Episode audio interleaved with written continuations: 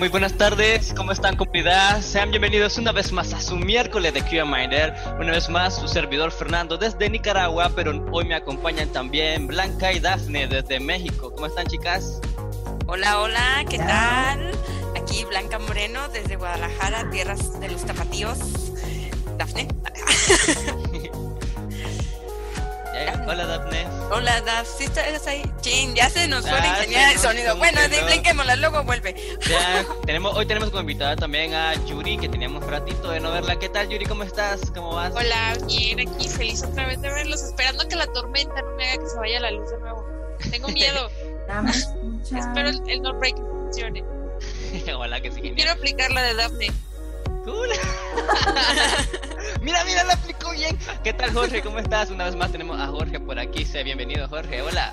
Hola, muy bien, muy bien. Aquí desde Querétaro, México también. Estamos aquí eh, disfrutando de estas pláticas que son súper, súper amenas y aparte, pues uno aprende también. Claro que sí. Y por aquí tenemos también a nuestro queridísimo y fiel amigo Don Proformo, mejor conocido como Leandro. Hola, Don Leandro. ¿Qué pasó? ¿Cómo quedó? Todavía no, estamos a esas edades. señor, nada más. Señor sabio. Señorita, no, no Ceñito para los cuates. Y también tenemos una vez más a José Luis desde Colombia. Hola, José Luis. ¿Qué, onda? ¿Cómo andas por ahí? Bien, bien, bien. Aquí eh, algo ansioso por los temas de, hoy, que están muy, muy interesantes. Correcto. Y pues tenemos también dos invitados que no los habíamos visto mucho. Tenemos a Bere. Hola, Bere. ¿Qué tal? ¿Cómo andas? ¿Qué tal? ¿Cómo estás? Bien, muchas gracias. Y a Ruslan, que dicen que es un infiltrado, pero no sé, ustedes nos van a decir. ¿Qué tal, Ruslan? ¿Cómo andas? Dinos tu verdadero nombre. Ese es mi verdadero nombre. Ruslan López, saludos desde Ciudad de México a todos. Claro. Y hoy vamos a compartir para ustedes algo, un tema muy, muy, muy, muy bonito que todos ustedes aprecian y es la diferencia entre el frontend y el backend, cómo hacer las pruebas, si tienen experiencia haciendo pruebas y vamos a platicar esto con ustedes y muchas otras cosas, más menos los secretos íntimos, ¿verdad? Y pues empezamos. Blanca, compórtate. Nada de secretos familiares, aquí nadie somos primos ni hermanos, nos queremos, pero no nos conocemos, de hecho, es casual. No, pues muchas gracias a todos, gracias por la presentación Fernando y como ya mencionó, hoy vamos a hablar de backend y frontend. Es algo que siempre estamos viendo que las, nuestros compañeros testers o muchas estrategias que siguen y muchas cosas que siguen nuestros compañeros se enfocan mucho más en la parte del frontend, la parte incluso nada más funcional, ¿no? Entonces, me gustaría empezar a hablar de esto, digo, voy a compartir un poco y quisiera escuchar de todos bueno, yo cuando por primera vez descubrí que también se hacían pruebas en el backend, porque no es que nazca uno sabiendo todo, fue hasta que un día alguien nada más llegó y me dijo, ponte a hacer estas pruebas, que era a servicios web, y, literal yo pienso que me vieron muy inútil, pero fue como, toma esta liga, ponla en esta herramienta, dale clic y te debe dar esta respuesta. Todo lo que suceda diferente a lo que te acabo de indicar está mal, ¿no? Y así fue como empecé a hacer pruebas en, lo que fueran web services para después darme cuenta que también era parte de mi trabajo. Digo, cuando a mí me lo indicaron fue más como, ay, quieren que sea desarrollador, ¿no? Pero pues no, no iba por ahí. Así que, bueno, este, en Ruslan, que nunca habías estado con nosotros, platícanos, ¿tú cómo supiste que había que probar el backend? Digo, además de que digas tus secretos oscuros. No, antes de eso, preséntate bien. Ah, sí, bueno, sí, preséntate. Preséntate, por favor. ¿Qué haces ahora? ¿Dónde vives? ¿A qué horas vas al pan? Allá ah, no debes de ir. ¿Por qué, te juntas con testers? ¿Quién te mandó? Me llegaron. No, no es cierto. Eh, saludos a todos, pues eh, como saben, eh, soy desarrollador. Eh, mi primer línea de código hace 20 años. Tengo 8 años de experiencia laboral como desarrollador he aprendido en el camino que nos tocó cambiar de, de backend a frontend, full stack, etcétera. He aprendido el papel de testing y es algo que la verdad pues me gusta mucho, ¿no? Eh, soy de las pocas personas que piensa que no puede haber un desarrollador full stack que no sepa testing, al menos lo mínimo, ¿sí? Este, pues bueno, es un gusto estar con ustedes eh, por primera vez. No, nos das gusto que estés acá arriba y este, acá arriba, ¿no? En el cielo todo. Como, a, a la altura del mar estamos más arriba. Por eso. como diría, es un, es un placer para ti estar con nosotros. Sí, sí, porque somos nueve contra uno. Dale, no, vamos a golpearnos. Ah, no. Ah, no, no, no era, no era un versus, no era un Él, versus. él viene a, a- traer su palabra Ah, también. La Dafne palabra luego, de luego con sus tendencias bully así de, sí, sí, aquí vamos a enseñarle cómo se... Muy bien, gracias Ruslan. Bueno, ahora, Bere, hola, ¿cómo estás también tú? Es la primera vez que nos acompañas. Cuéntanos un poquito de ti, cómo aprendiste o sabes que había pruebas de backend. Pues yo soy tester manual y también eh, automatizo pruebas, pero del lado de, de tester eh, solo he realizado pruebas en, en frontend.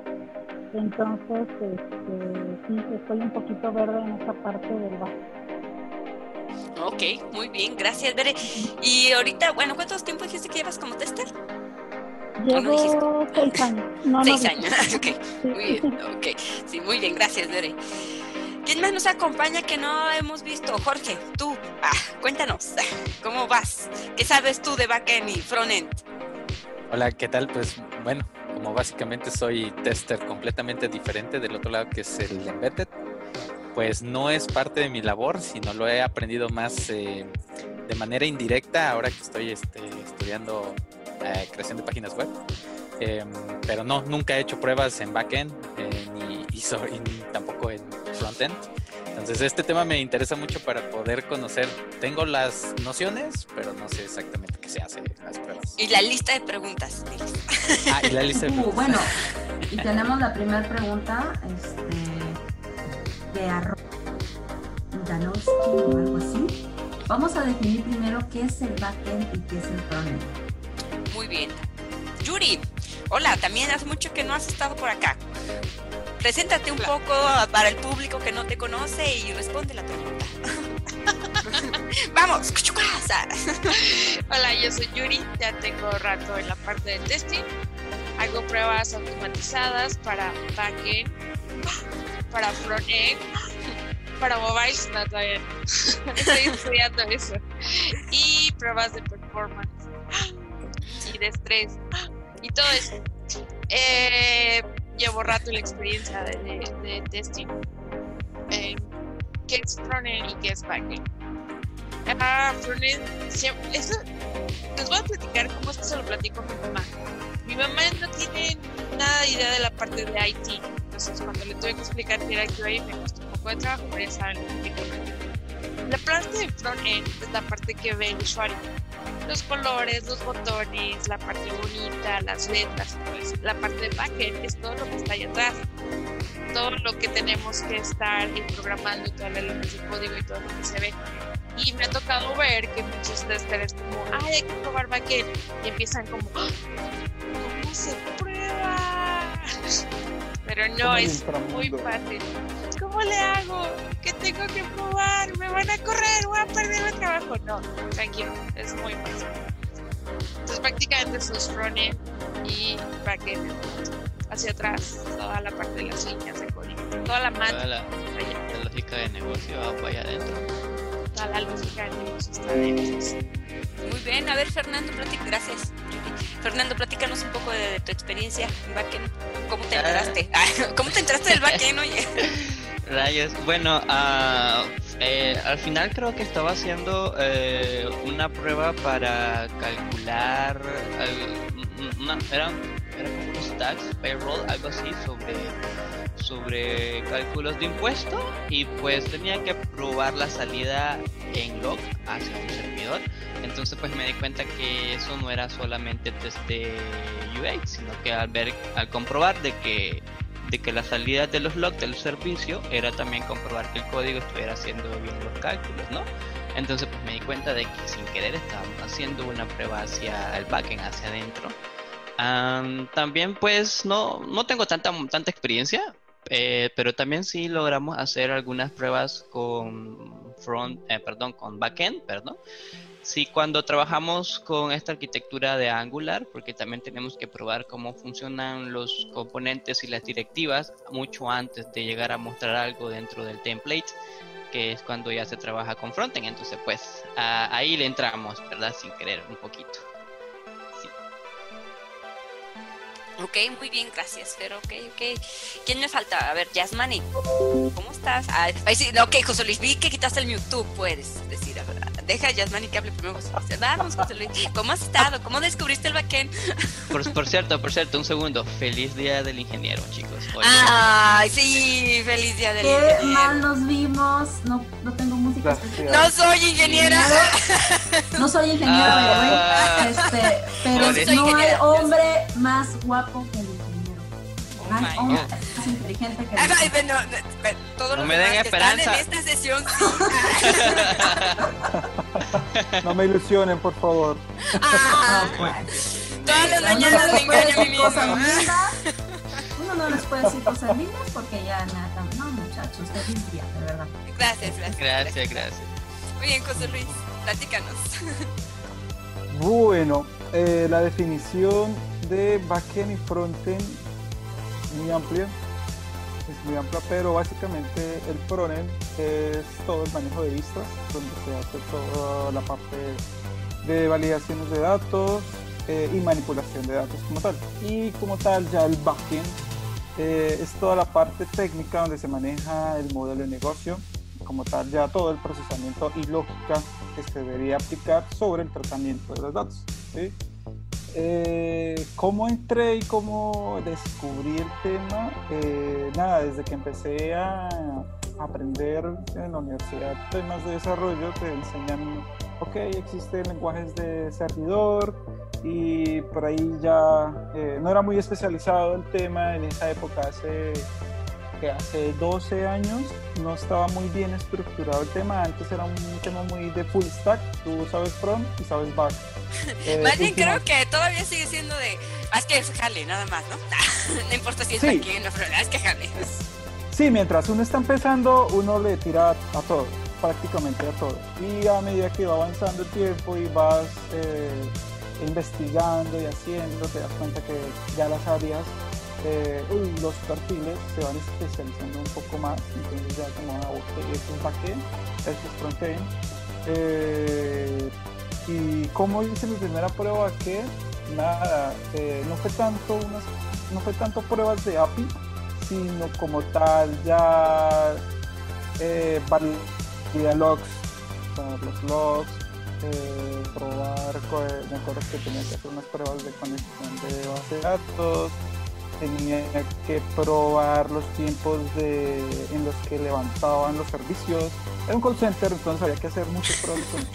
Era soporte a cliente, creo que. Y eh, Era testing, no soporte, José Luis.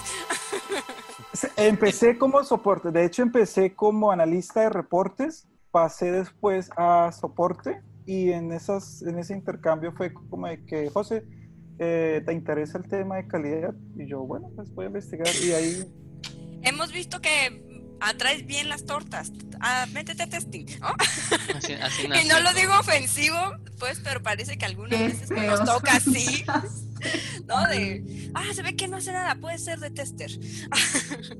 No. Así No, así que, este, pero bueno, nos dimos eh, cuenta que tú dañas mucho el sistema y creemos que esa experiencia Ándale. para darte el Vaya, sistema. ¿Tú todo lo rompes? Rompe este. Exactamente. Un No, día entonces, sí. as- así si la comunidad no sabe qué es backend o frontend, no se preocupen, así empezamos todos. Ya nos están oyendo. Muy bien. Gracias, Luis. Bueno, por antes está Yasmani. Este, Yasmani, nos faltan todavía dos más. Yasmani, ¿cómo estás? Preséntate. Ah, recuérdales que has estado aquí. Buenas, ah, a ver, eh, soy Yasmani, parte de automatización ya más o menos eh, casi unos 5 años. Y bueno, a ver, eh, ¿cómo conocí lo que es eh, eh, frontend y backend testing? Eh, fue más que todo al iniciar en la primera empresa en la que empecé a trabajar como, como tester. Ahí fue donde nos dieron una capacitación de más o menos unos siete meses, entonces ahí fue donde realmente o sea, vi que cuál es el testeo en la parte de frontend, en el backend, eh, por ejemplo, eh, la parte de, de frontend es, es todo lo que es es la capa de presentación, es toda la interfaz de usuario que podemos ver. Eh, valida, por ejemplo, que el botón se despliegue correctamente en tal posición, o que se muestre la tabla con los siguientes datos. ¿no? Y bueno, la parte de, de backend es eh, donde, por ejemplo, eh, inicié primeramente validando lo que es eh, en la base de datos, que los datos se hayan guardado correctamente, y bueno, después también entré un poco en lo que es la, la API, ¿no? Estás en mío, Blanca. Bueno, lo que está este, Blanca en mío, voy a aprovechar. Ay, Ah, muy bien. Entonces tenemos, obviamente estoy en todo. eh, este, tenemos a alguien nuevo de invitado, Tom Rodríguez. Antes de que te presentes, espérame tantito, dame dos, dos segundos. A todos los que este, quieren que los invite al Zoom, ahorita somos muchos, pero por favor mándenme un correo, ahorita se los voy a dejar. eh, para que me manden un correo y en la siguiente sesión, claro que sí están todos invitados, pero me tienen que mandar una foto profesional, por favor. No, un dibujo en Paint, eso no, No, cuenta como foto. Paint, a menos que sea un excelente dibujo, es aceptable. Para poderlos este, incluir en la promoción y todo y hacerlo su... ¿Cómo dijiste, Tom? El que- que- que- que te- Su biocard. su biocar, hacerle su biocar especial a cada uno, a cada miembro de la comunidad, pero mándenles un correo, por favor. Soy que se los dejo ahí. Tom, tu turno. Presenta. Hola a todos, buenas tardes, noches, depende de dónde estén. Ah, no soy nuevo, ya llevo más de tres años en la Tengo mi taza que lo prueba, pero porque no sé dónde la dejé, pero ahí tiene que estar. La tienes que encontrar. Si no, no te damos tu número de cámara. Y tiene un tatuaje, nada más que no se puede quitar tampoco la camisa. Le pedimos que no lo haga. Está por ahí, seguro que está por ahí. No sé exactamente dónde, pero de estas cuatro paredes no ha salido. Pues bien, yo me llamo Tom Rodríguez, soy ingeniero de calidad y pruebas Color rojo. Hecho, color rojo. Ah, y de ahí, de ahí conozco a Blanca. Este, pues llevo un poco más de cuatro años de, de experiencia con esto. Y pues me inicié en este mundo casi casi de de un trabajo anterior conocí a un compañero que estaba en esta empresa y me dijo, oye, ¿sabes qué? Pues hay una vacante con un perfil de gente como tú que está de chismoso todo el día viendo a ver qué hacemos y viendo Ven que lo de las tortas era. Ah.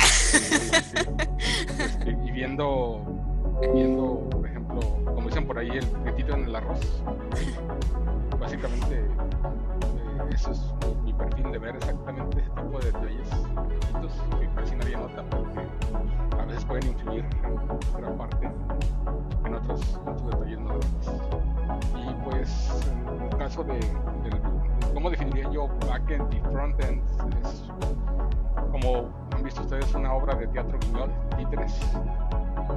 El frontend sería el monito, el que se mueve, el títer en sí, y el, y el backend sería el titiretero que está atrás moviendo todos los hilos. Ok, ok. Es como el coco, no está ahí, pero sabes que existe. Y jala los hilos. Así es, jala los hilos. Ay, eso fue muy tenebroso, oye. Qué bueno que este programa, si sus hijos lo están viendo, ah, tápenle los oídos. Pues lo estoy escuchando que está por ahí, mi pequeño demonio de Tasmania. Ahorita es posible que ande corriendo por aquí atrás para que no se. Ok, muy bien. Muy, muchas gracias. A ver, o dime, ajá. Ah, ¿Qué no, pe- pues, ah, la de- ajá. Con respecto a lo de cómo descubrí lo del backend testing, pues fue más o menos como, como, al principio fue de, oye, estás algo descacerado, este, pues aquí están unos servicios que hicimos, bájate Postman, aquí están los parámetros y ponte a calarlos, los que encuentres. Y pues básicamente sí, así fue como me inicié, pues llevo un par de años también con ese, con ese perfil, no al 100%, solamente cuando se me requiere, pero pues aquí venimos a ver, a aprender y de la experiencia de los demás compañeros y compartir Muy bien, muy bien. Pues qué bueno que nos acompañas. No, pues al contrario, de eso se trata el día de hoy, ¿no? Conocer testers, saber cómo se inician, entender que luego todo este aprendizaje también a veces, o mm, la innovación nace de la parte empírica y las nuevas cosas que uno va tratando de solucionar, ¿no? Que luego allá afuera no encontramos algo. Entonces, creo yo que todos tenemos algo que aportar y pues qué bueno que están aquí. Entonces, nos falta, Leandro, por favor, platícanos de ti. ¿Cómo empezaste en el backend?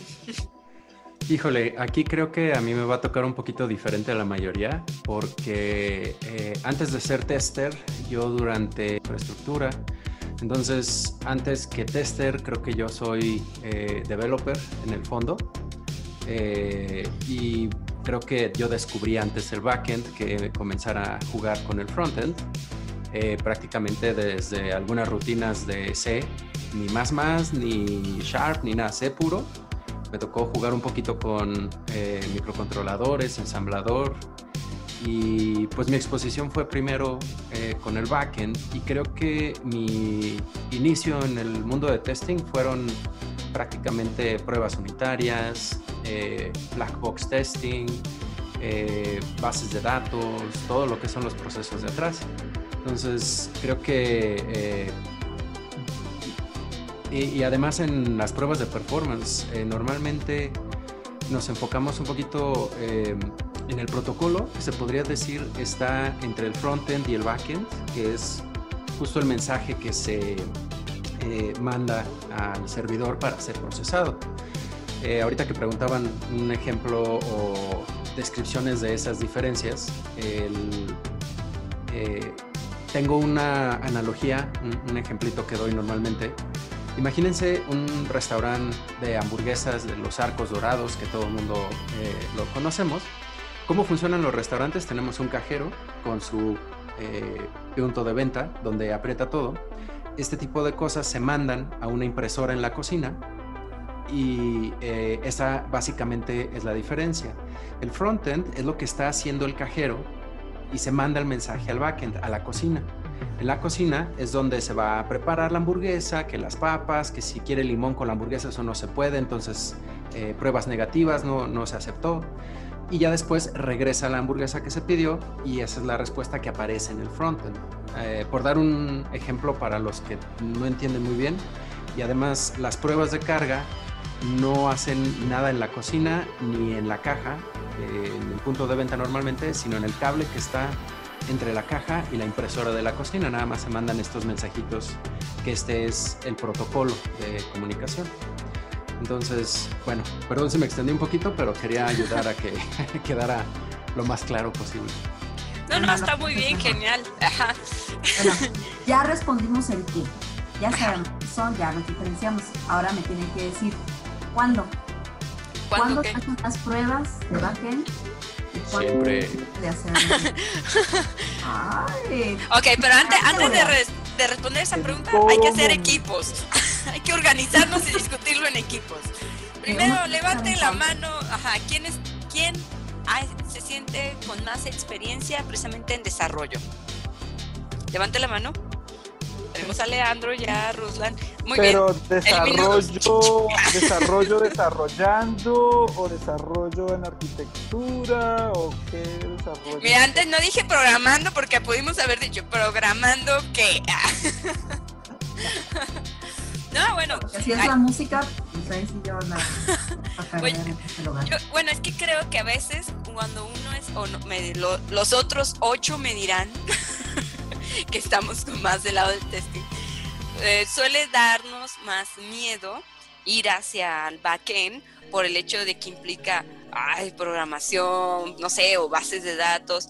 Y puede ser que sean mitos, puede ser el tipo de experiencia que nos ha tocado y, nos da la impresión, ¿no? Que puede ser muy complicado. Eh, entonces siento que cuando vienen del área de desarrollo, eso es como, pues es normal, ¿no? Tenemos que checar que eso funcione. Si lo hacen bien o no es otra cosa, pero siento que se abren más. Pues sí, ¿no? Y un eh, backend testing debería pasar siempre, ¿no? Ajá, exactamente. Pero, ok. No creo que solamente los QAs, creo que también los desarrolladores. Yo tuve experiencia en mi trabajo anterior, a mí me tocaba levantar el ambiente de QA, es decir, cuando se caía QA yo tenía que entrar a los servidores, levantar todo el ambiente, revisar que todo está arriba, checarlo y después empezar a hacer mis pruebas. prácticamente yo me encargaba de todo, mezclar, probar, checar el ambiente y todo eso. Entonces me acuerdo mucho que hubo un tiempo que se cayó el ambiente, yo estaba de como en mi VPN tuvo un problema de certificado, entonces le dije a los desarrolladores, oigan, ¿alguien puede levantar el ambiente, por favor? Y te lo juro que todos se quedaron como de, ¿qué? No, pero es que ¿a dónde tengo que entrar? Yo, pues, ¿Dónde está el lugar donde se cayó?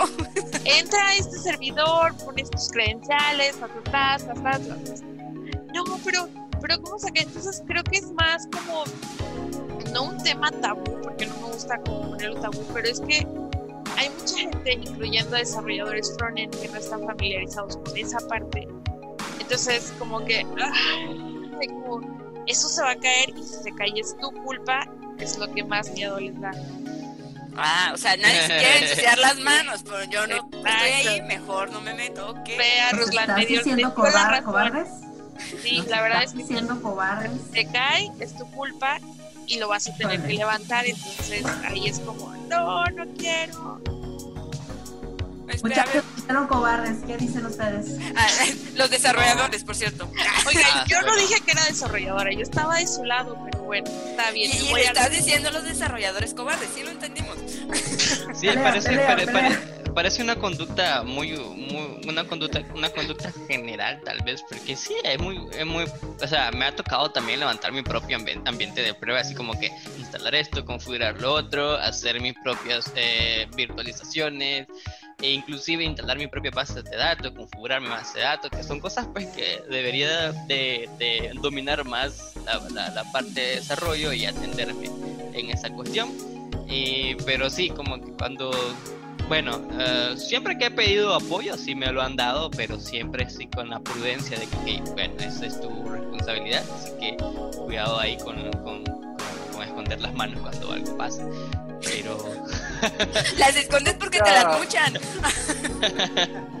Mira que también pasa lo contrario a veces de que así como un desarrollador no conoce temas de, arquitectura o de tecnologías, también pasa lo contrario como de que hay personas de calidad que eh, terminan diciendo, hey, pero es que ¿por qué este cuello que está pasando en las colas? O sea, tienen un dominio no del cómo desarrollar, sino del cómo se están usando las tecnologías eh, y pues eso facilita mucho para hacer análisis, sobre todo para pruebas de performance, para encontrar problemas, cuellos de botellas, dónde están esos timeouts. Y muchas veces pasa, bueno, ¿y tú por qué sabes tanto de, arquitectura o por qué sabes tanto de cómo funciona Java? ¿Por qué sabes tanto de si tú no desarrollas? Tú eres un QA. Si mi tarea es probar, tengo que saber que estoy probando para saber cómo lo estoy tumbando, para poder saber posiblemente qué es lo que está pasando. Te lleva como a eso de aprendes cómo funciona algo, una tecnología y ahí para lo yo creo que la pista, como también respondiendo un poco lo que preguntaba Dafne, de cuándo hay que hacer esas pruebas, pues también tus defectos te dan la pista en qué está fallando tu aplicación, ¿no? O tu software. Por ahí deberías empezar a entender que quizás la raíz de los problemas eh, vienen también desde el backend, pero para eso se requiere un buen análisis. Bueno, no digo nada más hablando así superficialmente.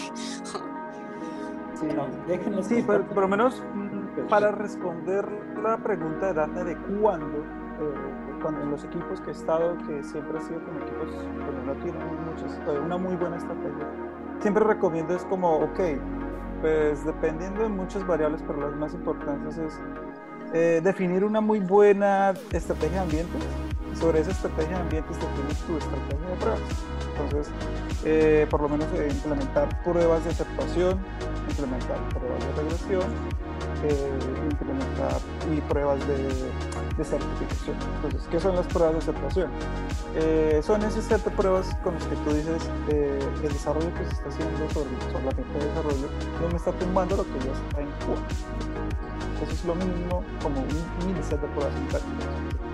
Si todas esas pruebas de regresión funcionan perfectamente, tú despliegas o desplegaríamos una Porque pasa mucho, pasa mucho cuando se manejan eh, multiambientes de que por no correr pruebas sanitarias o por la velocidad que se por, el, por la urgencia del desarrollo se despliega Cuba y ¡pum! se tumbó el ambiente de Cuba.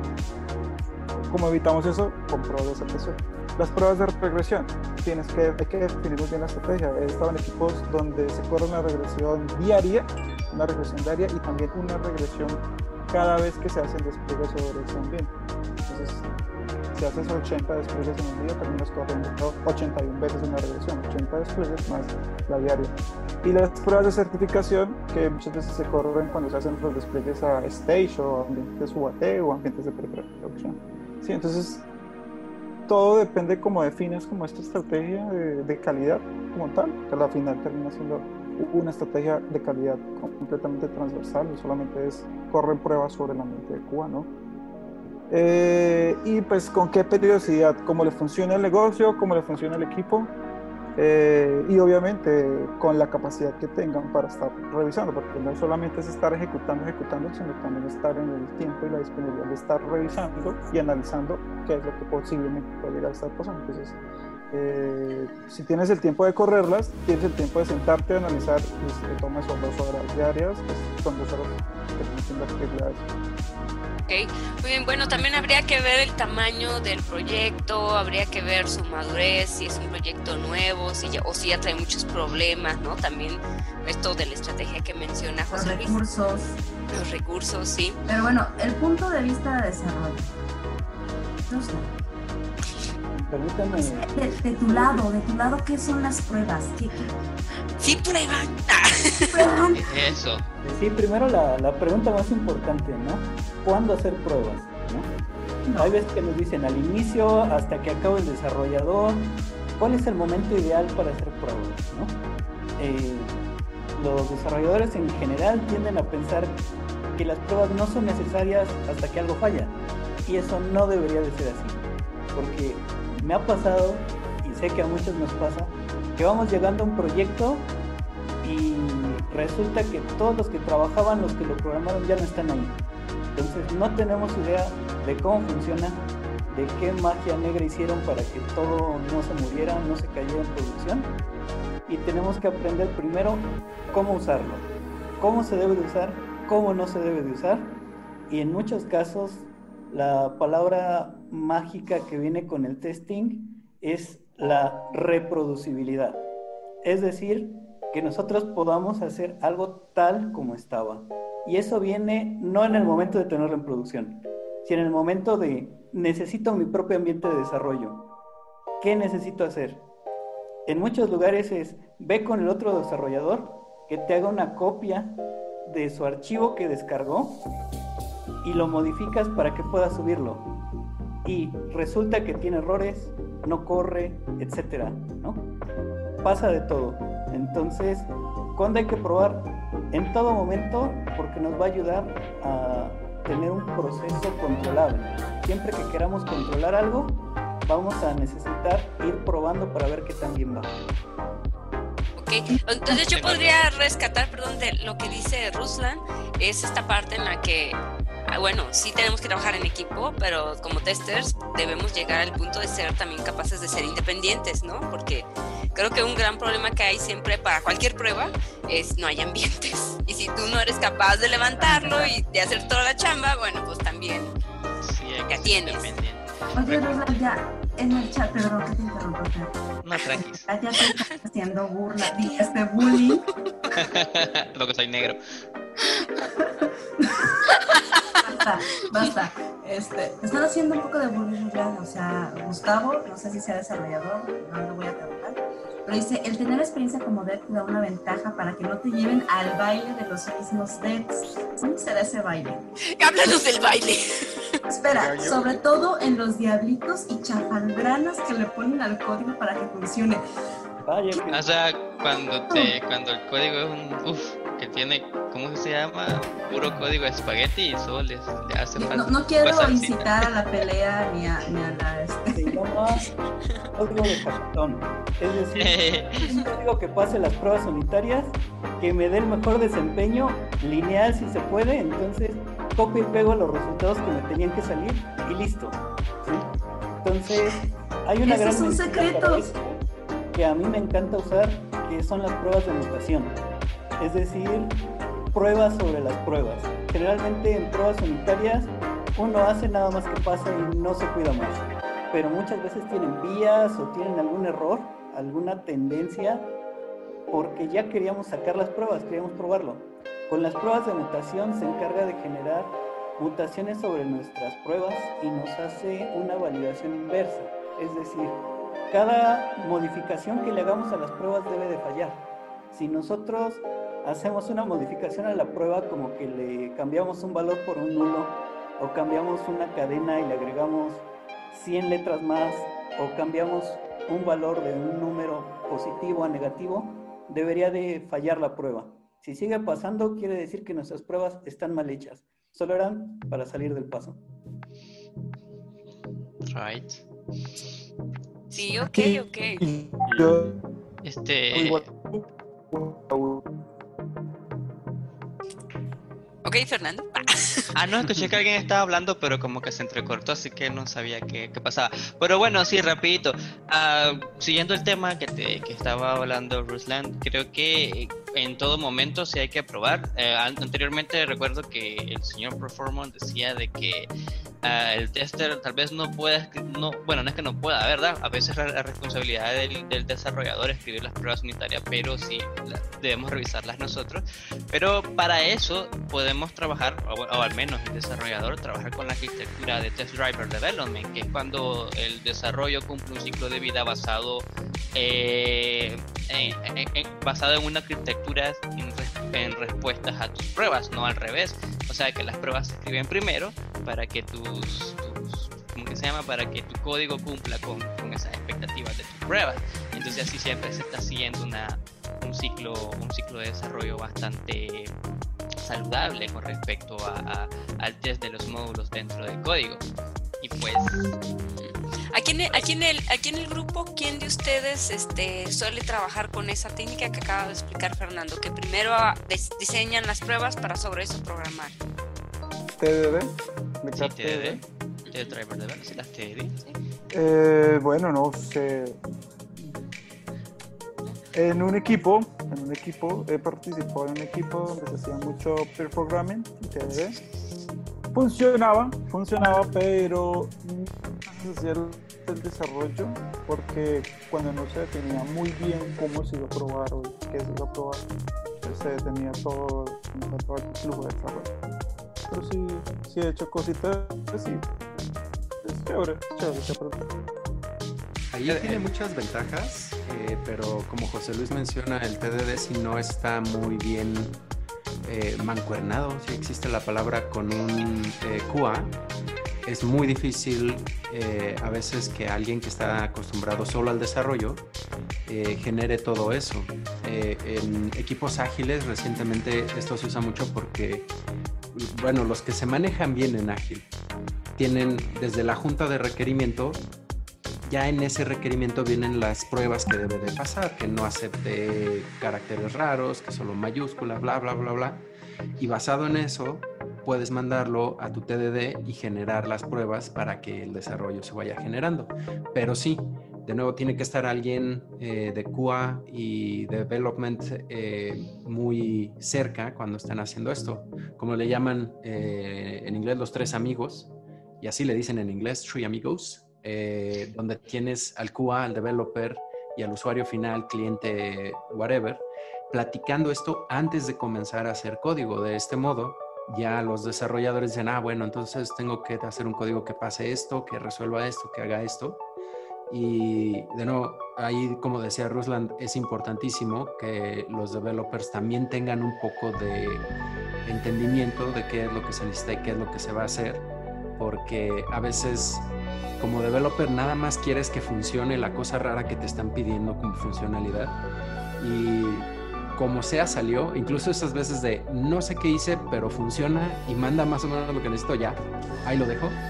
Y esa es otra situación donde no lo tienen en mente y el developer también está bajo esa presión, ¿no? Tengo que sacar una función, un método, una clase que haga esto. No me sale el código, por más que le meto puntos y comas, le quito, le pongo, no sale, oh, ya quedó, bueno, ya, así lo dejo y esa presión a veces es la que también eh, hacen que empujen código que pues no pasa las pruebas, ¿no? Entonces, si antes de empujar el código ya tienen todas estas pruebas hechas, además son más baratas, rápidas que está tratando de hacerlo en el frontend.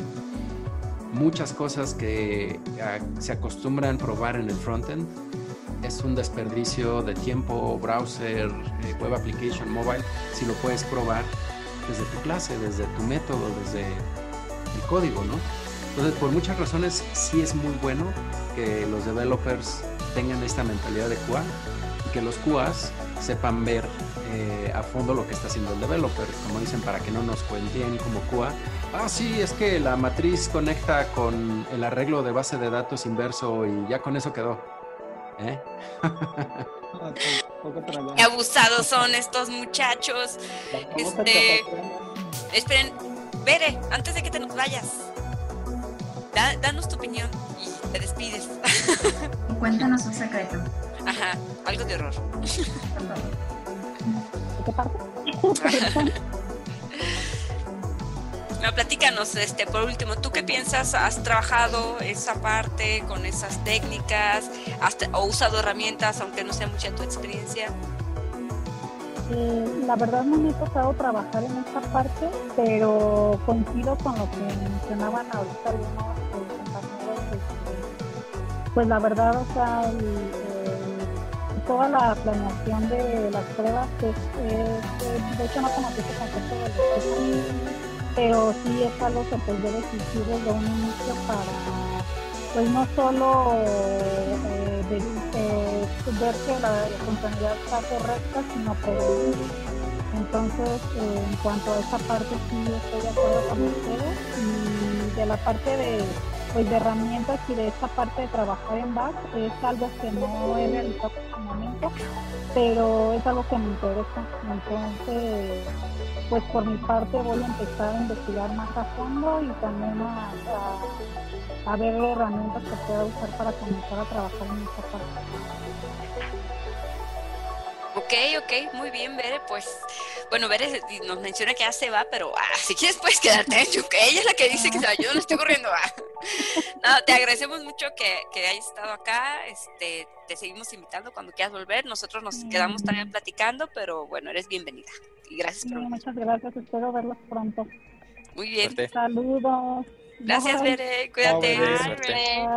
Oye, Blanca, yo quería compartir un poquito eh, del lado de Embedded es, es, algo, es algo muy curioso. Mm, pudiera ser un poquito eh, contradictorio como en base a lo que he estado escuchando, porque nosotros literalmente en esta parte del testing, nuestras pruebas em, no definen el desarrollo. O sea, es decir, no, no con las pruebas hacen código. Al contrario, nosotros esperamos siempre en nuestro, eh, nuestro ambiente es nos, llega un aparato y ese aparato hay que probarlo, ¿no? Que hay allá adentro, sepa. Pero sí sabemos qué requisitos o qué funciones debe de tener ese aparato y nosotros basamos en, los requisitos la creación este, de los casos de prueba con la intención de encontrar que no haga lo que dice ahí este que debe de hacer.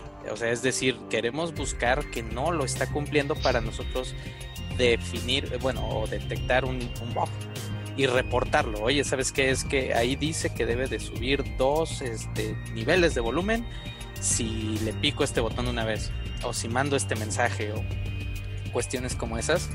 Eh, y si salta 3, entonces ahí sí le decimos, ¿sabes qué? Mal. Ellos no usan ese test case para codificar, sino más bien para arreglar lo que no están cumpliendo de los requisitos. Eh, ahí, ahí yo agregaría un poquito que no, no es desarrollo ni QA, ambos tienen que apegarse a lo que es el requerimiento. Eh, realmente yo creo que ese es el que ya da la línea a ambos y deben de ir casi casi al parejo.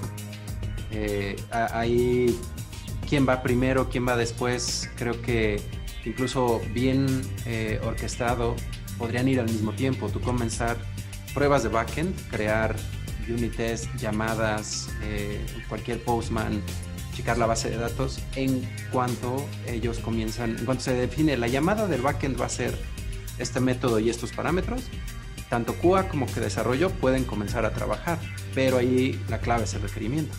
Sí, sí, realmente aquí el, la cuestión es de, bueno, en, cuando nos va bien, cuando hay tiempo y todo se empieza de manera correcta, siempre hay juntas de inicio, eh, ambas eh, instancias, que estoy hablando de validación o, QA, estoy hablando de desarrollo y estoy hablando de un project manager, que él es el, eh, o un, un, ingeniero que está muy apegado con el cliente porque no, normalmente no, no, no trabajamos directamente con el cliente, sino hay un intermediario siempre que entiende los requisitos. Y también bueno y también está la gente de, de los requisitos los que escriben los requisitos. Eh, ¿Qué haces ahí en Agile cuando no hay un project manager cuando no hay un project manager bueno normalmente normalmente se, se, se busca un responsable que tenga la información en este caso siempre, eh, estamos muy divididos eh, en el aspecto de que hay un área específica para cada parte está la parte de requisitos aunque no sea por project manager normalmente no lo son estamos nosotros y el desarrollador. Entonces, el de requisitos siempre debe tener esa información. Si no, pues se sigue escalando, ¿no? Hasta encontrar la respuesta. Generalmente están documentadas y están en, en algún repositorio donde podemos encontrarlo. En ocasiones lo encontramos en dos patadas y a veces nos toca dar tres saltos este, mortales para poder llegar a, a, la respuesta de no hay nada escrito, invéntatelo, ¿no? También pasa, también pasa, pero este él es el que nos da a nosotros nuestra materia prima para, para empezar a, a, diseñar test cases. Lo, algo que me gustaría agregar, y, y creo que eh, Leandro y Jorge lo han estado mencionando, y es algo que me gusta enfatizar y como tratar de explicar con ejemplos. Cuando por lo menos yo me presento, no, es que yo soy QA Engineer y todo el mundo, hey, pero bueno, ¿cuál es la diferencia entre un QA Engineer o un QA o un analista QA entre, y un tester? son dos cosas muy grandes, es por lo menos en mi... Eh, el QA es una persona o es... Eso es ¿sí? como un tema para otra plática detalladamente de unas dos horas, porque definir cada... cada Spoiler alert. Es complicado. Bueno, entonces, en resumen, no, en para resumen. en resumen, eh, en, en, todo este tema de, de, aplicar técnicas de desarrollo, como la de probar antes o escribir una prueba antes de, de, desarrollar, o de que si no está la información porque no tenemos ese rol o esa persona que está frente al cliente, es muy, muy, muy importante definir qué estrategias de calidad se van a trabajar. ¿Por qué? porque muchas veces terminan eh, haciendo desarrollos veloces, sí, pero que a la final no van a funcionar, van a terminar tumbando ambientes, van a terminar tumbando lo que ya está funcionando, sí, no solamente, eh, no depender solamente de pruebas unitarias, sino también por lo menos implementar tecnologías que hacen por lo análisis de código estático, eh, por lo menos validar en la parte de que compile al menos antes de desplegar, definir, o sea, definir una, una, serie de estrategias y pasos para estar seguros de que eh, al menos el proyecto funcionó y que va, va, a desplegar. Y pues, o sea, es como tener esa estrategia con la que eh, va a pasar por ciertos filtros y que va a garantizar de que lo que se está desplegando o lo que se está, el código que se está haciendo merge a la rama principal no va a tumbar y no va a dañar absolutamente nada de lo que ya está funcionando en producción. Todo depende de qué estrategia eh, esté definida y cómo se quiere implementar esa estrategia en los equipos. Ok, también el tema de estrategias va a ser otro tema amplio que vamos a tener que abordar en otro miércoles, porque son temas delicados que vamos a, a tener que discutir. Pero antes de continuar, porque sí vamos a continuar con la parte de herramientas, y quiero que cada uno me diga cuál es su herramienta favorita y con cuál se han este, estresado más y cuál aman, o, relación amor-odio Vamos a comerciales. Necesitamos que me cuenten qué pasa con la comunidad, qué pasa con las cosas de aquí, de allá, del sur y del norte. Blanca. Ok, en el norte ah, está lloviendo, dice. El clima, por favor. en el clima. Hoy está cayendo un tormentón, excepto en Bolivia, donde parece están teniendo una noche tranquila, pero acá en México se nos cae el cielo. no, bueno, pues decirles que tenemos este varias charlas que ya vamos a sacar la programación el día de mañana y pasado mañana, donde los miércoles de QA Minders, porque tenemos invitados que van a hablar en inglés, pues unos van a tener que hacer sesiones en inglés, pero no las vamos a aventar Span English, sí la hacemos, sí la armamos, y cuando publiquemos la información, pues para que nos manden las preguntas antes, porque cielo, siempre nos quedan varias preguntas por contestar. Les pedimos que no nos juzguen Ah, no nos juzguen. Estamos mejorando día a día. ah, Dafne, sí. Y pues bueno, hablarles de eso, hablar del hands-on testing, que es lo, ya hasta la fecha, también va a salir ya la publicidad y la agenda porque vamos a tener que irnos online ah, y todas las personas que ya están inscritas también les vamos a mandar la información, así que no desesperen. Y por último también está Community Z que está organizando un evento de QA, luego vamos a publicar más acerca de la información porque ellos también tienen charlas online en las semanas de julio, la segunda semana de julio, para quienes son apasionados de seguir más y más, más temas ¿no? internacionales. Va a haber rusos, rusas, ah, personas pues de allá, hablando en inglés y así. ¿A a- alguien más gusta dar algún otro comercial, muchachos? De, de Leandro, adelante. Leandro. Bueno, pues primero, eh, los que no sabían, está el canal del señor Performo en YouTube. Lo estrené en inglés hace una o dos semanas, dos semanas me parece. Entonces tenemos los dos. Para los que también quieran pulir en inglés, voy a estar tratando de publicar episodios en inglés y en español a la par, más o menos. Y que eh, yo creo que el próximo lunes eh, sale el segundo episodio, donde en el primero eh, expliqué qué son las pruebas de performance. En este segundo voy a dar un poco más detalles en las pruebas de carga en específico. Así que los que no estén suscritos en YouTube, señor Performo o señor Performo en inglés. Y eh, esperen el segundo episodio, espero que vaya bien, esperemos poder seguir eh, sacando dudas, preguntas, comentarios, sugerencias, cosas que quieran que expliquemos. eh, son muy bienvenidas. Eh, también estamos esperando el handstone testing, eh, esperamos eh, ya estar ahí participando. Y eh, también... speakers. Exacto, sí, alguien quiere también eh, speakers si hacen falta. eh, a Me presto para hablar en público, bodas. ah. Ni en público, nada más eh, que, que- que quepan bien en la webcam y eso es lo que necesitamos ahorita. Muchas gracias, Leandro. Y por último, eh, salió el último episodio de Perfects en español con Sí. Nicole van der Hoven, eh, quien es ingeniero en eh, pruebas de carga allá en Flood.io, eh, que hacen una plataforma muy buena. No se lo pierdan, el episodio muy bueno. Nicole eh, habla cinco, ocho idiomas, algo así. Eh, habla español, nos explicó cómo empezó en performance y unas palabras eh, motivacionales para las chicas que necesitamos que hayan más en performance. Que eh, power, muy, muy bien, Yuri. Eh, las hay muy poquitas y esto es un problema que tenemos que arreglar. Entonces, también no se lo pierdan. Y creo que nada más. Ok, muy bien, muy bien, muchas gracias. Yuri, ¿tú algún comercial? Oye, Cuéntanos, justo Yuri. estaba viendo en los comentarios que eh, una persona escribió como, oye, ¿qué más, ¿qué más pruebas puedo hacer en una API? Y alguien más escribió como, aparte del get, del put, del push, del delete, ¿qué más puedo hacer? Bien, puedes hacer un montón de pruebas de APIs. Puedes no solamente probar los estados, puedes probar los mensajes que te manda, puedes probar qué tipo de información le puedes mandar, puedes mandarle archivos, imágenes, textos, planos, for- formularios, puedes hacerle pruebas de estrés, puedes hacerle pruebas de performance a tu API. Si Pero es que el este servicio chavo- sigue vivo. Si es que el servicio sigue, puedes ver cuánto tardan en levantarlo, esa es una muy buena prueba. Mirarlo y saber cuánto lo. Exacto, probar los esquemas. Pero me, eh, me llamó mucho la atención la, la pregunta de una persona que decía, oye, pero yo no tengo un ejemplo real y me gustaría comentarlo rápido si me dan dos minutos. Yo tómalos. trabajaba en una empresa que es una tienda en línea. Una tienda en línea donde tú ponías tu anuncio, te comunicabas con los usuarios, creabas tu cuenta, actualizabas tu cuenta. Ok, puedes hacer todo esto a través de las APIs. No es como que necesitas realmente entrar, usar un Selenium, usar un Descafé, usar un Cypress y decirle, bueno, dale clic acá, ponle aquí, escribe tu nombre y vas a crear una cuenta. Todo eso se puede probar a través de las APIs.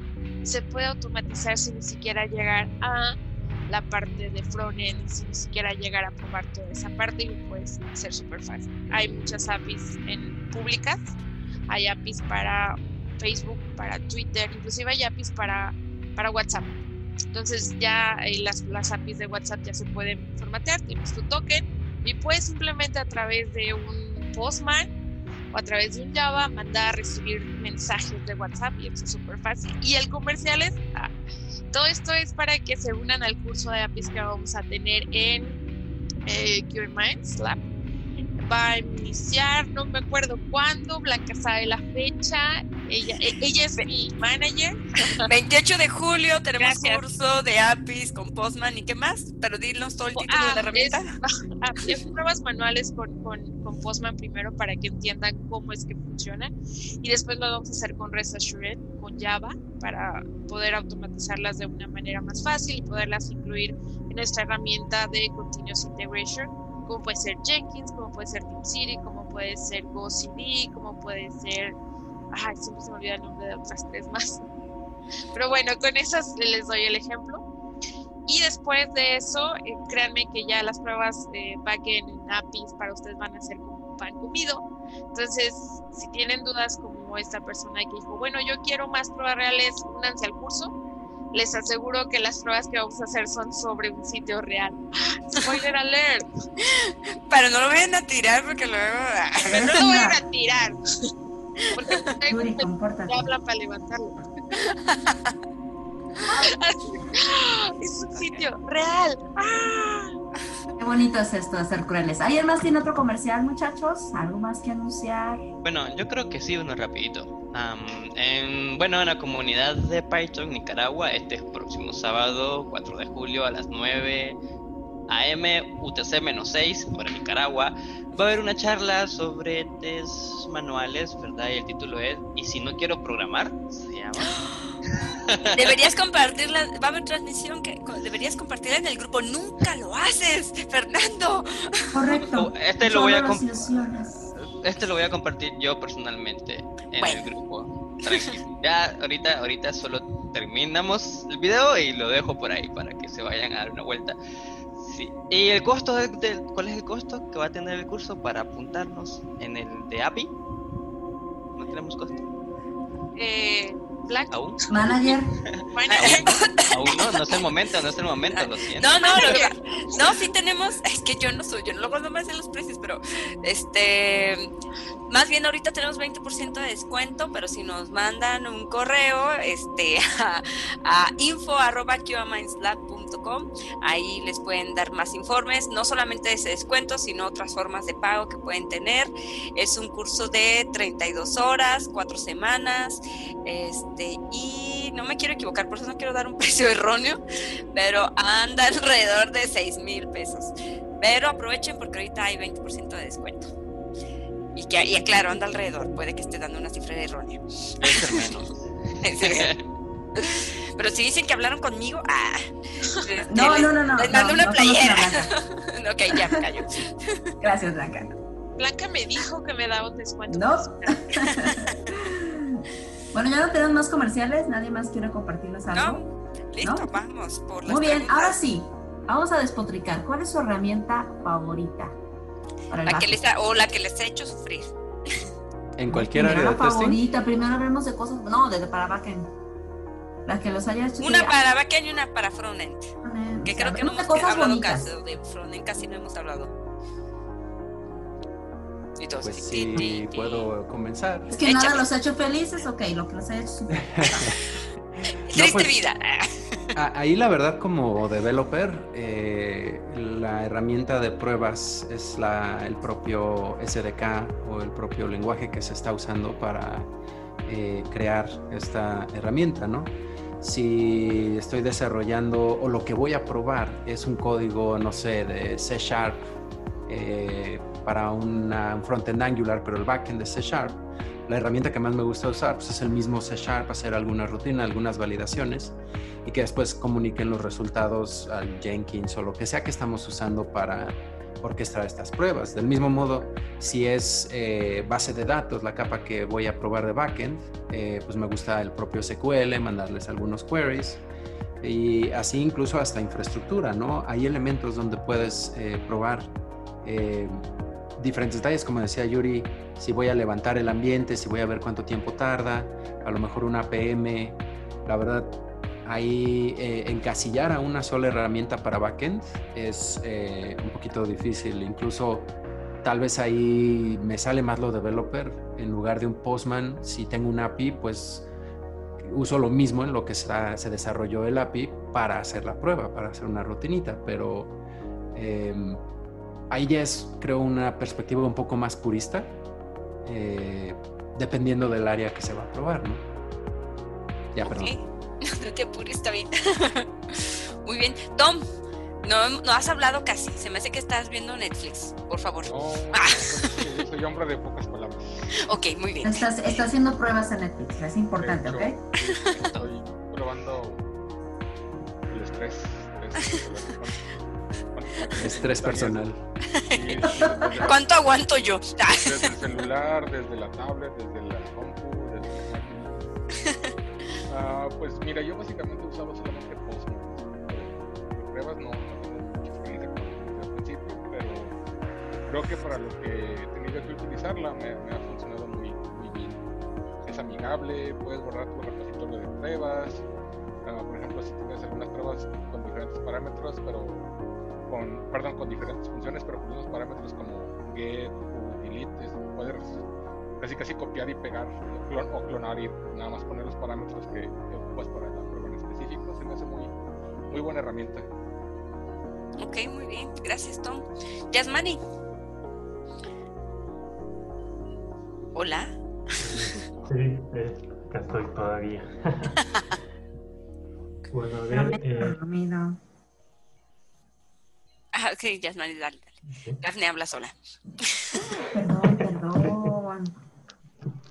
bueno, a ver, eh, eh, la, la herramienta que más me hizo sufrir, ah, tal vez más que una herramienta es, por ejemplo, la parte de lo que es Docker, los contenedores.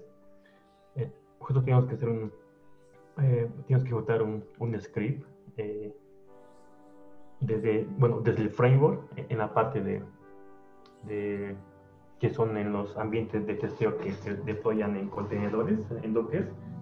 Y bueno, justo me toca a mí esa parte, o sea, realmente eh, ahí fui donde recién conocí lo que es Docker, cómo funciona Docker, qué comandos puedo ejecutar. Y realmente me hizo doler de la cabeza porque eh, era algo nuevo para mí. Y eh, la forma en la que teníamos que hacer eh, fue, fue un gran reto en la parte porque teníamos que ahí validar lo que es eh, la parte de, de los logs eh, de la aplicación que estábamos testeando. Eh, eso fue, y bueno, la- ahorita la herramienta que más uso yo, eh, ahorita lo que es para API sobre Azure, que, que es eh, con la que hacemos nuestros, nuestros casos de prueba en la parte de, de backend. Ok, muy bien, gracias. Em, Eh, algo que tengo que comentar, digo, me estaba distraída porque alguien nos encontró un bug. ah, ya los... Pero no puedo en vivo corregir bugs. si sabes, dile que tengo que levantar un ambiente. No, ya, ya le dije que se ganó un premio, o sea, ya, tengo el correo ahí, ya me dijo mi premio. Uh, así que, bueno, no hicimos pruebas antes de iniciar la sesión. El cielo. Alguien más, cuénteme más. Muy bien, tú, Jorge. ¿Qué herramienta es la que sueles utilizar? Pues como les comento, pues realmente las herramientas que yo utilizo en las pruebas en las que yo hago son completamente distintas. Nosotros utilizamos herramientas mm, que van más eh, enfocadas a- al, al accionar en tiempo real de los dispositivos. Nosotros buscamos que si yo quiero que haga algo en ese instante, tiene que reflejarse el, el movimiento o el cambio que estoy esperando. Eh, utilizamos herramientas, eh, tal vez no las conozcan, son de National Instruments y, este, y están 100% enfocadas en, en dispositivos que están que buscas este, validar, digo, en tiempo real. Entonces, pues em, la mayoría de las herramientas eh, que solemos usar eh, con el día a día son elaboradas por un mismo equipo aquí en el área.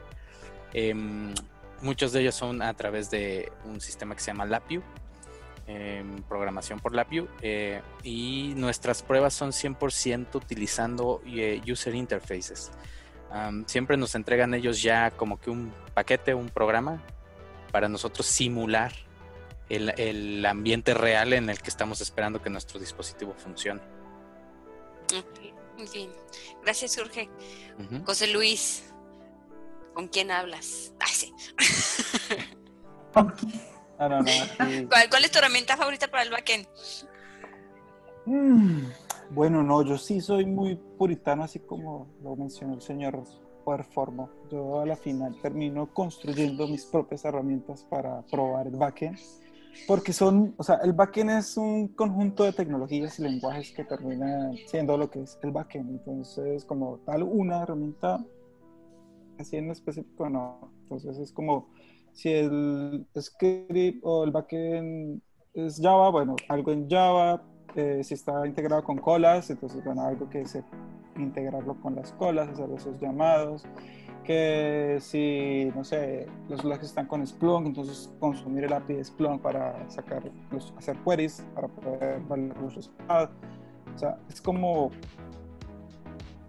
para gustos hay sabores, como me gusta decir. Entonces, es como depende del nivel de la prueba. Si es algo muy por encima, una capa de solo el estatus, algo muy sencillo, Postman o el mismo ID.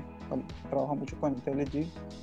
Eh, si ya es algo muy, muy, muy, muy específico de la tecnología, del lenguaje o, o de, la, de la arquitectura como tal, desarrollar un script para terminar haciendo la prueba.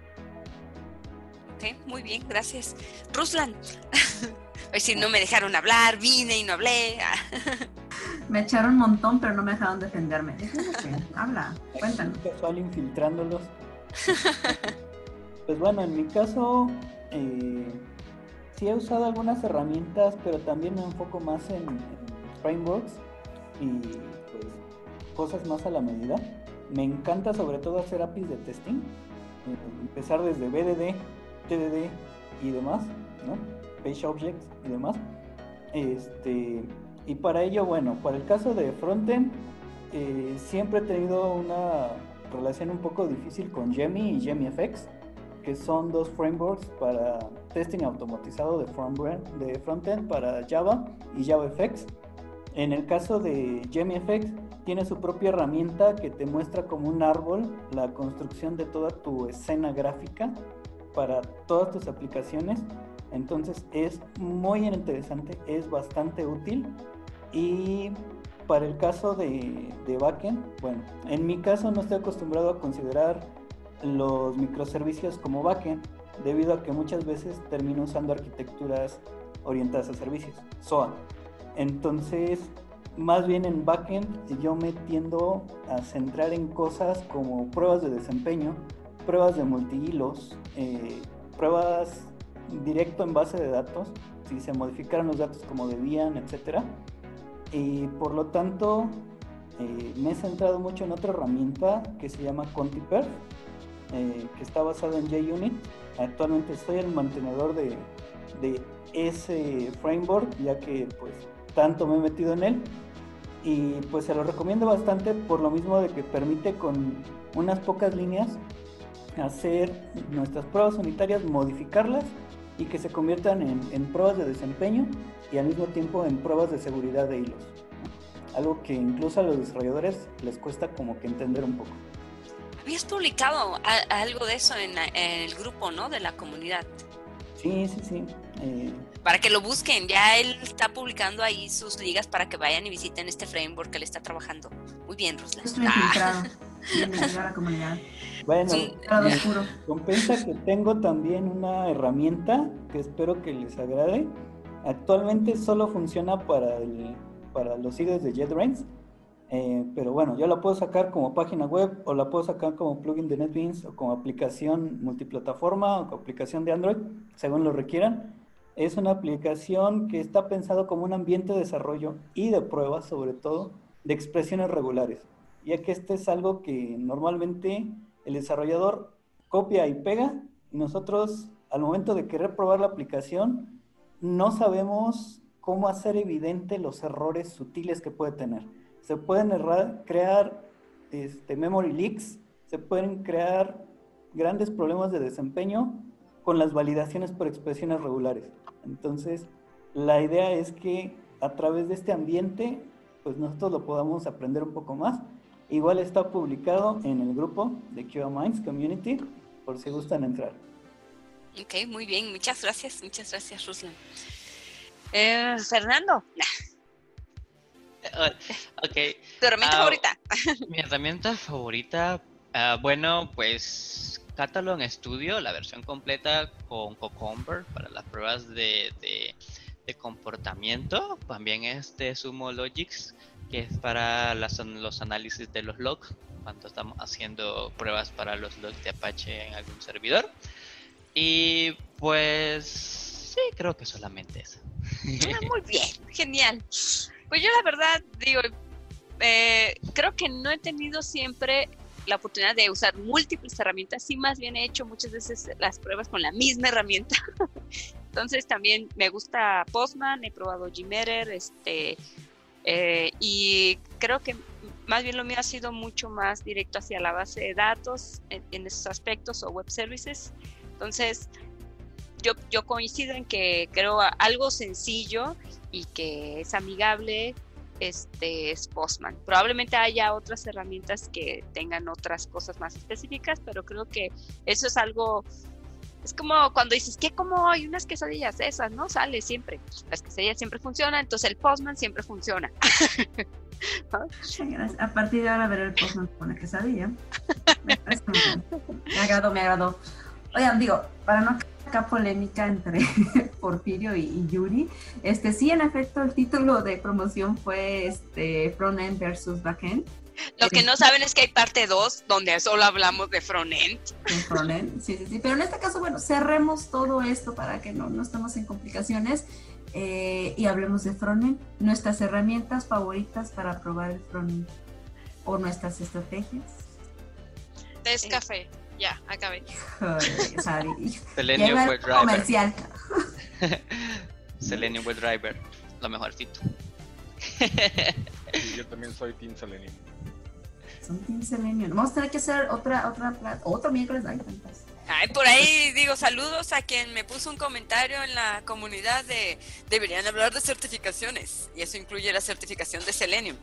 Luego lo vamos a hablar, amigo, no te preocupes. Otro tema. Yo no Dios, sé, a mí, a mí, a mí me da mala espina la, la- la Blanca. Blanca anda haciendo negocios. No sé en qué negocio anda Blanca. Siempre te va haciendo negocios. Cuidado ahí. Aguas conmigo. de negocio. Soy una mujer de claro. negocios, gracias. Son negocios También. turbios. Ay, tú- no, No, jamás, jamás, muchachos, jamás. jamás. no, turbios no. just kidding, son bromas. Sí, da, yo sé. No, este, digo, hay muchos temas por tocar, digo, aprovechando que dijo Dafne, hay muchos temas por tocar, luego no nos alcanza el, el tiempo para todos, este, y trataremos de luego de ser más ágiles, ¿no? Para que no se nos vaya como toda la noche. Y pues bueno, Charlas dos veces por semana. Te damos a dar pláticas dos veces por semana. No tengo Muy bien. amigos, por favor, los quiero ver dos veces a la semana. Estamos todos encerrados, necesitamos platicar con alguien, dicen. Sí. Lo estoy No, es que son demasiados temas y hay que abarcarlos todos. Me estoy volviendo loco, quiero verlos más seguido, dice. No puedo esperar una semana completa. Y fíjense, y tenemos todavía otro tema que está súper mega esperado, que nos lo piden cada rato, el de, es QA versus desarrolladores. ¿Dónde- Ya nos no- estamos infiltrando o poco sea, a poco. Ya se ¿dónde- vino Pero- no Ruslan. hay, no hay- no hay desarrollador que se atreva, eso es lo malo. Ah, ¡Wow! que se niegue a hacer pruebas. Fernando, no nos obligues, bueno, no me obligues a ser invitadera de desarrolladores porque traigo a la banda. Me traigo a la comunidad de Java, Bueno, de comunidad. Python, cómo no, los voy a subir. ¿Para quién, ¿Para quién trabajas, Daphne? Dinos. No, por supuesto, es muy interesante el testing cuando lo ves desde la parte de desarrollo porque hay una infinidad de frameworks para todos los lenguajes. Hay frameworks de testing para MATLAB, para Prolog, para PHP. Son excelentes todas las herramientas de calidad y de testing en PHP, aunque no lo crean. Las herramientas de testing para JavaScript son excelentes. Por ejemplo, Enzyme es estado del arte en testing. Pues hablando de cosas un poco más a fondo, estamos viviendo un momento histórico en el que el testing ha demostrado que la inteligencia artificial tiene problemas actualmente. La inteligencia artificial se está hallando con problemas de reconocimiento gracias a los avances en el testing. Entonces, más que de enfocarnos en tanto de qué hay que probar, es cómo probar, cómo probar esas cosas nuevas, esas cosas innovadoras, y lo estamos logrando poco a poco. Una cerveza para este hombre, por favor. Pensé, en lugar de enfocarnos tanto en el testing, solo háganlo bien. no, así. No, y ahorita en la parte, en la parte de desarrollo se está, así como lo acaba de comentar el compañero, se está sacando mucho, o sea, se está especializando muchísimo. Hace poco estuve leyendo de un framework para, a- para probar eh, o analizar en Java eh, y hacer pruebas de los famosos, esas excepciones de null pointer, pointer exception. Se, to- se toma el código, te lo analiza y te dice, mire, muy probablemente en este método te va a sacar este posible null pointer exception o también te hace análisis para hacer eh, posibles eh, eh, errores de desbordamiento de memoria. No se controla muy bien en ciclos oídos. Entonces, o sea, el tema del testing está creciendo a montones. Entonces, hay que leer bastante. Así es. Entonces, lo que hacemos nosotros es darle un pequeño resumen cada miércoles de qué deben de aprender, qué deben de saber, cómo la regamos nosotros, cómo la hemos sufrido y no sé, si aprenden algo no la hagan, no hagan el mismo error que nosotros. Menos para que vean que el mundo del testing no es tan difícil como pudiera serlo, que es algo relajado. Somos buena onda los testers, muchachos. Nos divertimos haciendo nuestro trabajo y lo disfrutamos. Ruslan no vino aquí porque le pagamos, él vino por No. voluntad propia. Y no por, por, por los descuentos. en Oye, Ruslan, te va a llegar la camisa al rato, ¿eh? la pasa. Pero está bien, somos amigos aquí, disfrutamos lo que hacemos. Es que se dio cuenta que habían descuentos por participar. ¿Dónde están los descuentos? Muy bien, descuentos para el curso de APIs, el 20% de descuento. Llame ahora, escríbanos el correo. Si Pues de- desde ¿mande? fuera de, de México, son 50% de descuento. Ah, no. ah, no, diría Yuri, ¿no? Cosita. No. O sea, si todavía me dijo que rifáramos un curso y le dije que no. Oye, si Nuestra ROT está no nos lo permite, muchachos. ¿Para qué ¿Tiene, para qué- tienen para una qué- versión, tiene una versión beta del curso para probarlo. Digo yo. la primera Bien manejado. 15 ¿Por qué, nos manda, gratis. ¿Por qué nos manda el correo la administración de CubaMind diciendo que tenemos siempre descuentos y después dice usted lo contrario? Voy a hablar yo con la administración que me manda correos sobre esos cursos. Hola, buenas bueno. tardes, ¿cómo estás? Dime, ¿cómo te puedo ayudar? Lo voy a poner en espera, joven. Permítame tantito. ¿Cómo dicen que no? Virtual ticket. Pues muy bien, chicos, pues tenemos que ir cerrando. Ya este pasamos de la hora, digo, porque está bien, está suave, todos pudimos participar un poco. Este, y como mencionábamos, siempre vamos a seguir tocando más temas y profundizar más en algunos aspectos. No alcanzamos a decir todo lo que nos hubiera gustado decir, pero bueno, algo con lo que quieran cerrar cada uno, ya un minuto, un minuto, Sus secretos, por favor, sus sus secretos. ¿Cuál es su peor historia? De un minuto. Mm. Ruslan, tu, tu peor historia de testing en backend. Pues, pues bueno, me tocó entrar a cierta empresa gobierno federal en la que habían, alguien se le había ocurrido la feliz idea de que si tenían una aplicación en otra dependencia y solo tenían que copiarla y pegarla. Pero aquí cambiaba todo, cambiaba la arquitectura, cambiaba la versión, cambiaba todo. Entonces, eso fue un gran trabajo porque le movíamos a una cosa y otra se afectaba. En ese momento, pues, hubiera servido mucho saber lo que era el, el pairwise testing, ¿no? Testing de, de todos los pares, pero desgraciadamente no lo sabíamos y había problemas desde, el- desde los mismos frameworks. Entonces, la forma de atacar ese problema fue con testing. Testing a todos los niveles. DB Unit para hacer pruebas con base de datos, eh, igual pruebas desde JPA para hacer pruebas de integración, no solo con frontend, sino con base de datos, hacer pruebas unitarias y también pruebas con Selenium para lograr la, la prueba del frontend y verificar que todo funcionara como debía. Entonces, en ese momento el testing pues me salvó de incontables horas de trabajo. ¿no? Esa es creo que mi peor y mejor historia. Oyeron developers, si hacen pruebas, los salvo de incontables horas de trabajo. O retrabajo. Gracias, Ruslan. Yasmani, de, no, ya no estoy aquí. Ah. ¿Estás ahí, Jasmine? ¿Estás en mute? ¿Te escuchamos? Hola, ahora sí. Ajá, ya. Un minuto, una historia de terror que tengas.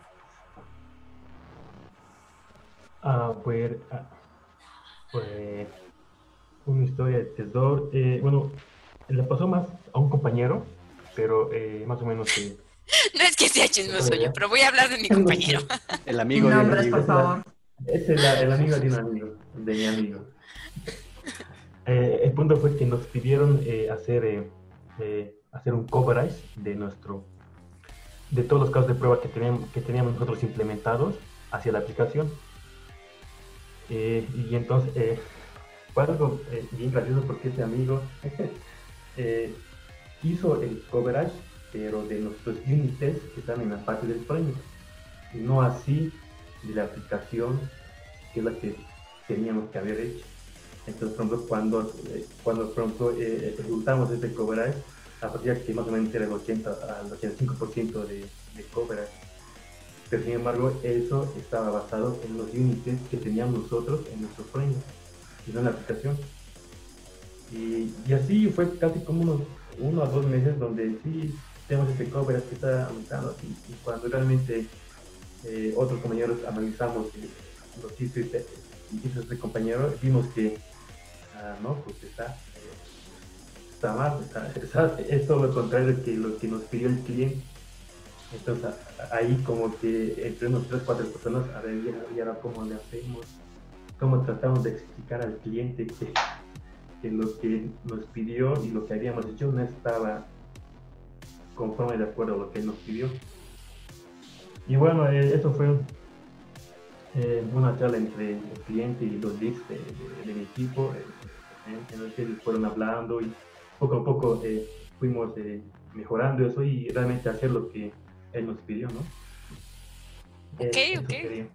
Ok, muchas gracias, Jasmine. Tom, una historia de terror de un minuto, ¿cuál ha sido lo más difícil, lo más feo? Pues, como te comento, no tengo mucha experiencia en esto, pero lo poco que me ha tocado es que, por ejemplo, los desarrolladores me pasan el Jira para probarlo, me dicen aquí están estos REST services, estos son los parámetros, ah, si te contesta 200 y el JSON es que pasó, si te contesta 500 es que algo anda mal, pero no me dice ni qué, ni cuándo, ni cómo, nomás así y yo empiezo a probarlo, paso un par de días probándolos y oye en tal, tal y tal, este, pues me responde error 500, porque, ah no, pues no sé, ya pasaron dos días más y le comento, oye, este, el URL que me pasaste, de pura casualidad, en lugar de HTTP le puse HTTPS y ya con eso me contestó lo que debería de contestarme. Ay, perdón, es que se me pasó decirte que, que sí, que, era con, con HTTPS protocolo. Ahí disculparás. Entonces ahí pues perdí Clásico. algunos días por falta de esa, pues no falta de documentación, sino documentación errónea y pues ya, tuve que meter al log y actualizar la documentación de que este es el realmente el URL válido para que para que las pruebas contesten como deben de ser. Esa sería mi, mi pequeña historia que veo que es muy recurrente en. Bueno, ya sé, lo hacen a propósito, nos pasan información incompleta para que nos equivoquemos Sí, también. pero te dicen así como, ah, ah, sí es que era eso, ya, ah, así como pecata minuta, ¿no? Y tú ya te llevaste mínimo dos días probando y pensando que eras tú el, el error o que tus, pruebas- tus, tus casos de prueba estaban mal cuando realmente eran información de origen que no estaba correcta. Eso me recuerda a las relaciones tóxicas. ¿Eres tú el que está mal? Ah, no, sí. No soy yo, eres tú. Sí. José Luis, una historia de terror de un minuto. Mm, se implementó en uno de mis primeros trabajos implementaron un procedimiento almacenado para manejar como a más bajo nivel la capa de datos. Y ese, ese procedimiento terminó tumbando toda la instancia de SQL Server eh, R, R, eh, RQL SQL Server Release R2 creo que era la versión. Y duramos offline como casi una hora. Y eso era, era una empresa, bueno, es una empresa de monitoreo de vehículos. Entonces, imagínate el desastre. Qué feo. Me asustaste cuando dijiste era una empresa, pensé que a partir de eso ya. Y bueno, así. Pasó a mejor vida. Y murió, sí. Amiga Yuri. Yuri, un minuto. Historia de terror.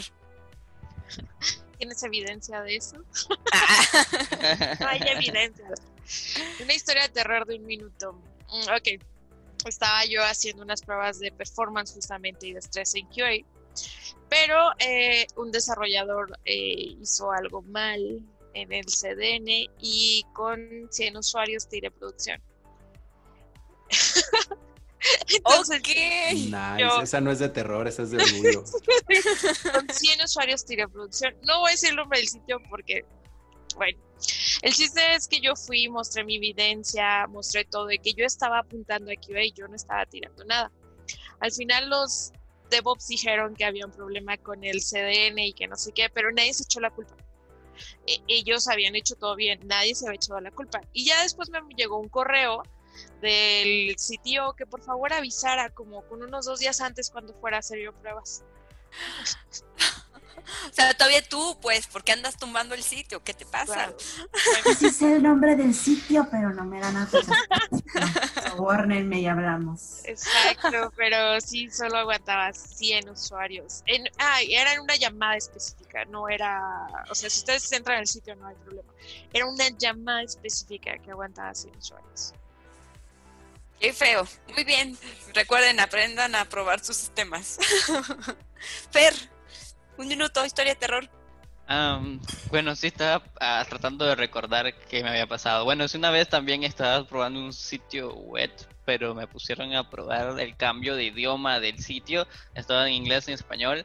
Entonces, pues encontré un pequeño defecto, que algunas cosas del blog no se cambiaban a, inglés a la hora de que hacías el switch. Entonces, pues informo el error y me dicen, bueno, si está sencillo, pues eh, eh, busca como alguna solución, pero solo que reportara cuál era la posible solución. Entonces yo me pongo a buscar la solución y pues encuentro de que algo mal andaba en el plugin y se me da la genial idea de, ok, pues si desactivo y activo, ¿será que pase algo? Estamos probando, ¿no? Y desactivo el plugin, vuelvo a activar el plugin y ¡zas! Todo se perdió. No hay nada, todo, todo en blanco, tanto en inglés como en español. Y me quedo así como que, oh, no puede ser. ¿Cómo le hago para decirle de que todo lo que tenían en su blog ya no está? Entonces pues voy y, pues menos mal este había un, un respaldo de seguridad y pues ni modo había que correr el respaldo de seguridad otra vez para recuperar la información que habíamos que había disuelto. Oh my god. ¿Y si supieron tu nombre? No, no, nunca, jamás lo sabrán. Nunca sabrán quién lo golpeó. Chin, chin. ¿Alguien más que me falte? Digo, porque como que iba yo por cuadrito por cuadrito. Ah, Leandro, muy bien, cuéntanos, una historia de terror, un minuto.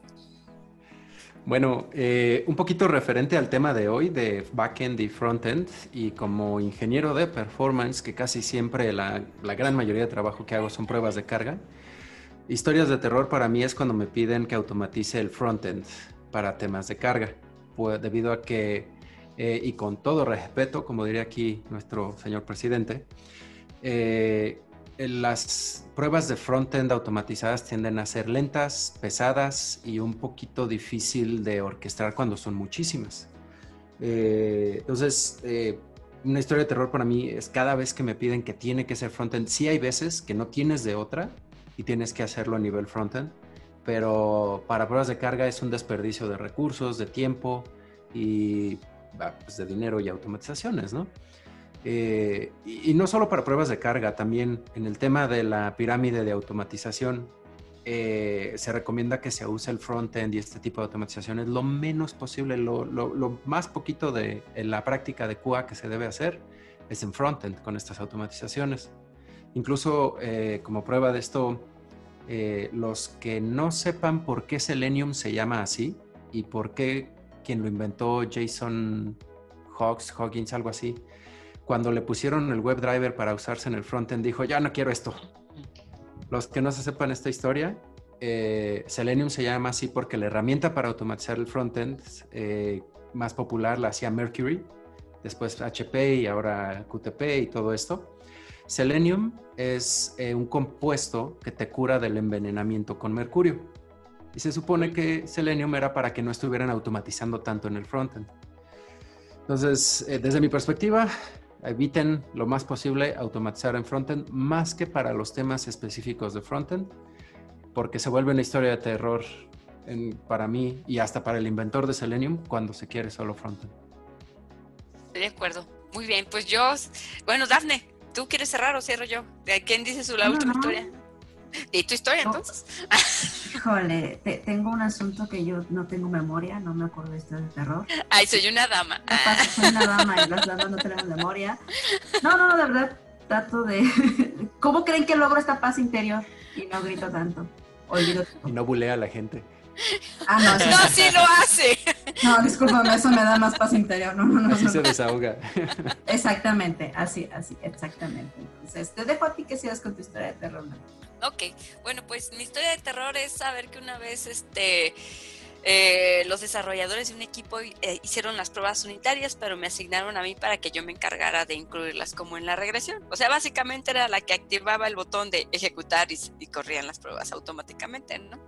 Yo no sabía cómo las hacían y como, pero las habían hecho con datos de prueba fijos. Entonces, cuando fue con el tiempo, pues empezaban a fallar porque había que actualizar los datos, no eran dinámicos. Así que, este, llegó un punto, bueno, yo decidí ya empezar a arreglarlas porque no me hacían caso.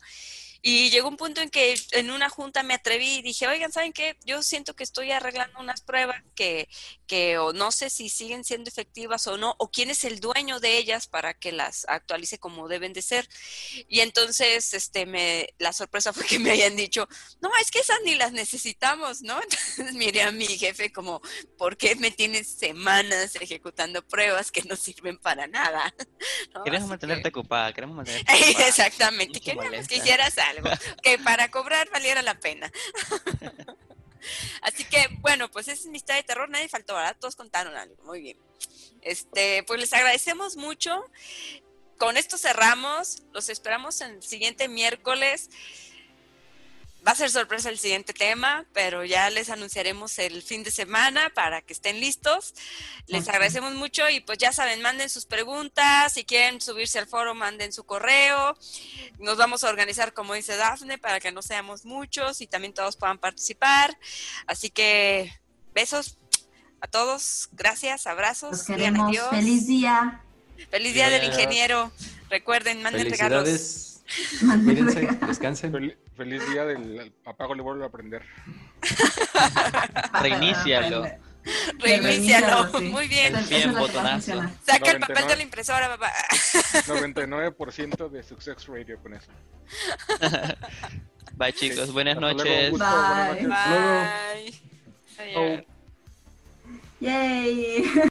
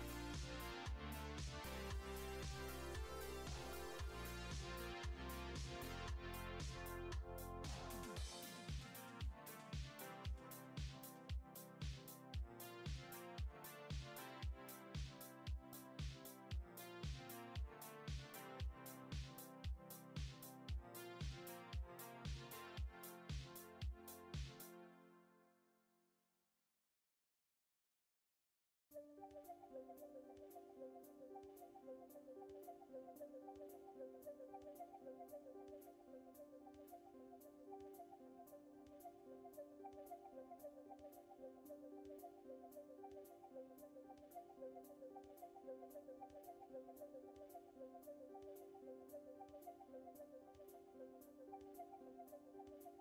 you.